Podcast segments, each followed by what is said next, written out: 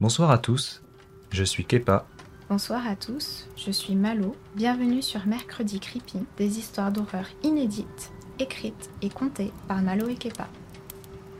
N'hésitez pas à commenter et à nous suivre sur Twitch et YouTube.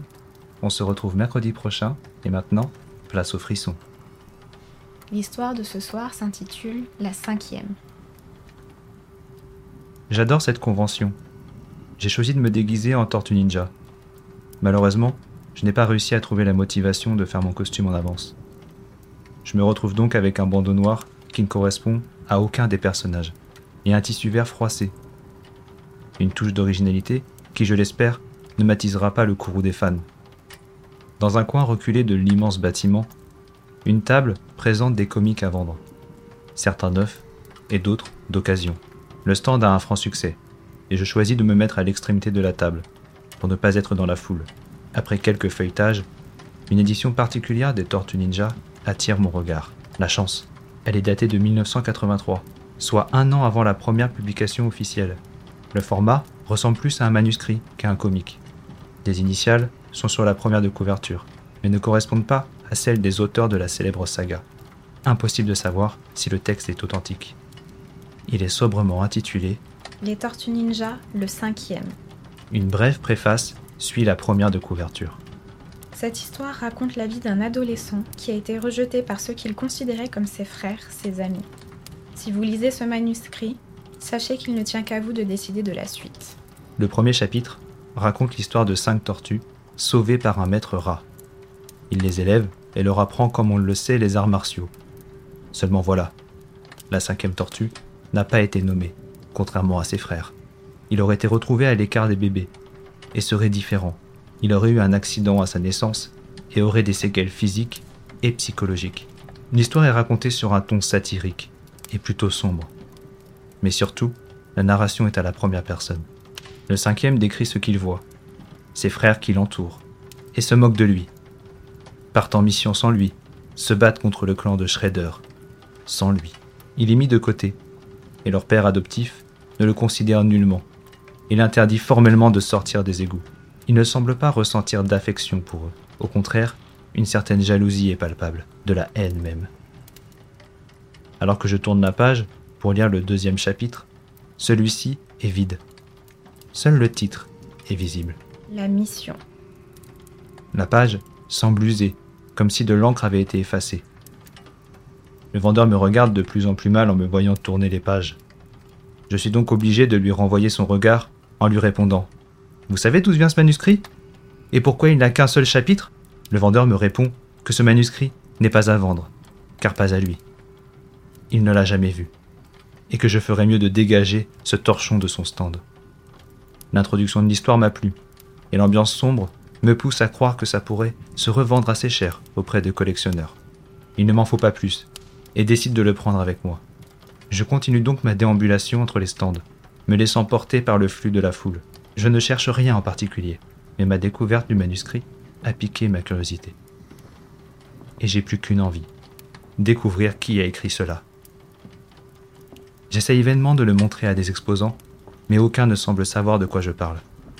Au détour d'un stand de masques d'animation japonaise, je sursaute, car mon double se tient devant moi. En réalité, il me faut quelques secondes pour comprendre qu'un autre fan de Tortue Ninja a décidé de s'habiller comme moi. Mais lui a une réplique parfaite, avec un bandeau orange. Je suis un peu jaloux. Il commence à me demander s'il peut prendre une photo de moi, tellement mon costume est original. Je me sens honteux et ridicule, et n'a pas encore dit quoi que ce soit que sa photo est déjà prise.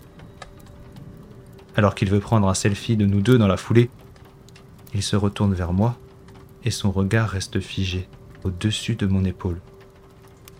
Il semble changer d'avis et s'excuse dans sa barbe avant de disparaître dans la foule. Je ne perçois que la fin de sa phrase. Ils sont tarés, ceux-là. Avant que je ne réagisse, il a déjà disparu au milieu des allées bondées. Je commence à avoir faim et décide de me poser dans un coin plus calme pour grignoter mon sandwich et regarder à nouveau le manuscrit. Je veux vérifier la quatrième de couverture ou l'intérieur, dans l'espoir de trouver quelque chose qui m'aurait échappé la dernière fois. Très vite, je m'arrête au deuxième chapitre. Le titre est bien là. La mission. Mais des phrases sont écrites en dessous. Je suis sûr qu'il n'y avait rien tout à l'heure. Je la lis à voix basse. Il est temps. C'est la première fois que je sors des égouts. Ils sont tous sortis jouer les héros. Je les ai suivis. L'endroit est bondé. Il y a du bruit et beaucoup de lumière. Je sais qu'ils sont là. Je n'ai juste qu'à attendre. Les phrases n'ont pas de sens. Je passe mon doigt sur la page pour révéler peut-être un subterfuge, mais l'encre semble réelle et encore fraîche. Mon doigt est taché de noir comme si on venait d'écrire à l'instant sur cette page. Alors que j'essaye de comprendre ce qu'il se passe, je sens un souffle chaud et puant juste au-dessus de mon épaule droite. Je me tourne vivement, mais il n'y a que le mur contre lequel je suis appuyé. J'ai besoin de me dégourdir les jambes. Je range mon livre dans mon sac quand j'entends un grattement de plumes. Des mots apparaissent à la suite du chapitre 2. C'est fait. Plus de retour en arrière. C'était satisfaisant. Je dois trouver les autres. Comment est-ce possible? C'est une blague, elle me plaît pas du tout. Je me décide à retrouver le stand du vendeur afin qu'il me dise la vérité. Je remonte les allées péniblement, évitant les adolescents bruyants et les parents dépassés. Je glisse sur un objet sur le sol. Je me penche pour voir ce que c'est et découvre un smartphone allumé. L'écran est fissuré, mais on voit encore ce qui est affiché. C'est une photo et l'on voit une personne qui porte un costume de tortue ninja. C'est moi. Le téléphone est celui du gars qui s'est moqué de moi. Il a dû le faire tomber, mais la fissure sur l'écran ne peut pas être causée par une simple chute. Je fais défiler les photos et mon cœur se fige. C'est un selfie maintenant, flou et mal cadré, mais on voit ma tête, celle du gars et une autre tête de tortue. Mais ce n'est pas un déguisement. Une silhouette est derrière moi, au-dessus de mon épaule droite, et me dépasse d'un bon mètre. Je n'arrive pas à distinguer son visage. Soudain le téléphone vibre. Un message apparaît. T'es passé où, bordel? Tu vas louper la dédicace. Ça prend pas 30 minutes d'aller aux chiottes. Je tourne la tête pour situer les toilettes et les repères à une cinquantaine de mètres sur la gauche. Arrivé essoufflé devant celle des hommes, j'ouvre et remarque une cabine fermée. Impossible de l'ouvrir. Je décide de toquer. Pas de réponse. Je demande à voix haute si quelqu'un est là et a perdu son téléphone. Idem, que le silence.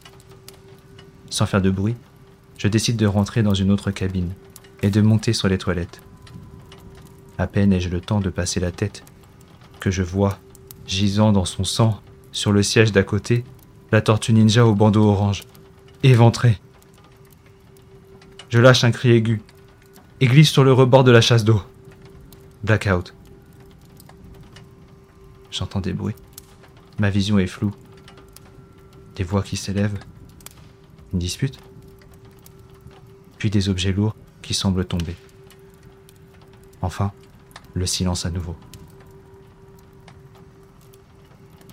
Quelques minutes passèrent avant que je revienne à moi. Hébété, je sors en titubant de ma cabine et manque de tomber à nouveau. Le sol est recouvert de sang. Partout, des corps sont allongés, inertes.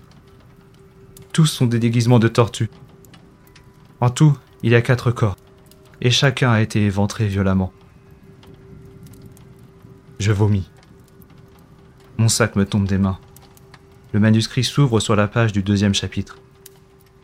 Alors que j'essuie ma bouche et mes larmes, je distingue de nouvelles phrases qui apparaissent.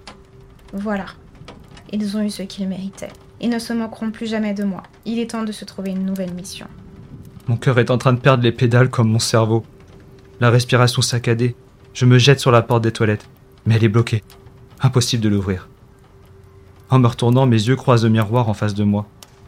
Derrière moi, une ombre de plus de deux mètres de haut est debout, la tête baissée vers le sol et semble attendre.